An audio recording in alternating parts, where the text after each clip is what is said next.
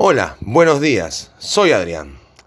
Luego de que Jesús dejó el templo con José y María cuando tenía 12 años, encontramos en la Biblia un salto en el tiempo, llevándonos al inicio del ministerio que realizó Juan el Bautista.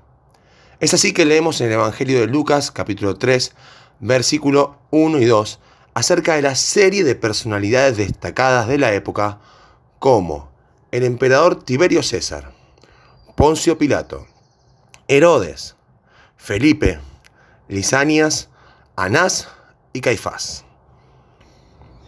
Si hubiera un periódico en aquel entonces, o hubiesen existido noticieros o redes sociales, muchos de los titulares o publicaciones más destacadas nos contarían acerca de sus acciones y decisiones, lo que harían cada día.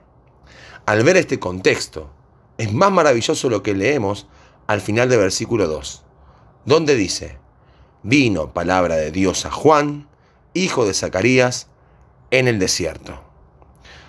La forma en la que Dios obra se repite muchas veces a lo largo de la historia de la humanidad, tomando a personas en las que nadie pondría la atención, para darse Dios a conocer por medio de vasos frágiles, de un valor no muy apreciado por el contexto, recordándonos así lo dicho por Pablo en 2 Corintios capítulo 4 versículo 7. Pero tenemos este tesoro en vasos de barro, para que la excelencia del poder sea de Dios y no de nosotros. Subrayemos esta última idea, que la excelencia del poder sea de Dios y no de nosotros. Asimismo podemos considerar a Juan el Bautista, por quien vino en esta oportunidad la palabra de Dios. Desde Génesis hasta Apocalipsis, Dios siempre ha estado deseoso de compartir su palabra con el hombre. En Hebreos capítulo 1 nos dice, Dios, habiendo hablado muchas veces y de muchas maneras en otro tiempo a los padres por los profetas, en estos postreros días nos ha hablado por el Hijo. Si Dios ha hablado muchas veces y de muchas maneras, ¿podemos dudar de que hoy ha perdido el deseo de hacerlo? Ciertamente no. Estoy plenamente convencido de que su deseo ha aumentado más aún, ya que se han multiplicado las formas en las cuales puede llegar la palabra de Dios a nuestras vidas. En todo caso, puede ser que tengamos que preguntarnos si nuestro deseo por escuchar lo que Dios tiene para decirnos ha disminuido. Ponemos atención a tanta información que nos llega día a día. Hasta podríamos decir que muchas veces alcanzamos cierta saturación. A veces pienso todo esto de forma matemática, como una relación de proporcionalidad indirecta, donde a menor deseo de búsqueda de Dios, Él ha producido mayor cantidad de formas de propagar su palabra. Pensemos por un momento en cuántas veces el Señor terminaba alguna de sus enseñanzas con la expresión, quien tenga oído para oír, que oiga. ¿Acaso no tenemos todos oídos?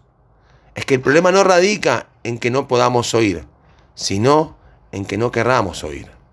Frecuentemente nos hallamos pidiéndole a Dios que nos ayude, que nos socorra y que nos cuide, que provea para nuestras necesidades. Pero no es habitual encontrar a personas que repitan lo que dijo Samuel. Habla, porque tu siervo oye. Ciertamente Juan el Bautista estaba dispuesto a oír, por lo que Dios estaba más que deseoso en hablarle. Y su palabra era transmitida por este sencillo hombre que habitaba en el desierto.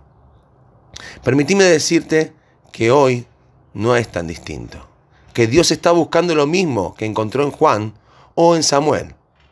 Él sigue preguntándose quién tiene oído para oír. Por esto mismo, cuando la palabra de Dios resuene a nuestro alrededor, que nosotros digamos, habla Señor. Que cuando abramos la Biblia, volvamos a pedirle, háblame Señor. Dios está buscando deseosos personas como Juan el Bautista, como Samuel, o por ahí como vos y como yo. Que al encontrarnos con las páginas de la Biblia, podamos tener un oído abierto y un corazón dispuesto sobre todas las cosas para poner atención a lo que Dios quiere decirnos hoy. Gracias Señor, porque veo que tu deseo ha sido siempre mantener una relación conmigo. Háblame hoy por tu palabra, por tu Hijo y por el obrar de tu espíritu, para que pueda oír tu voz. Que el Señor nos bendiga.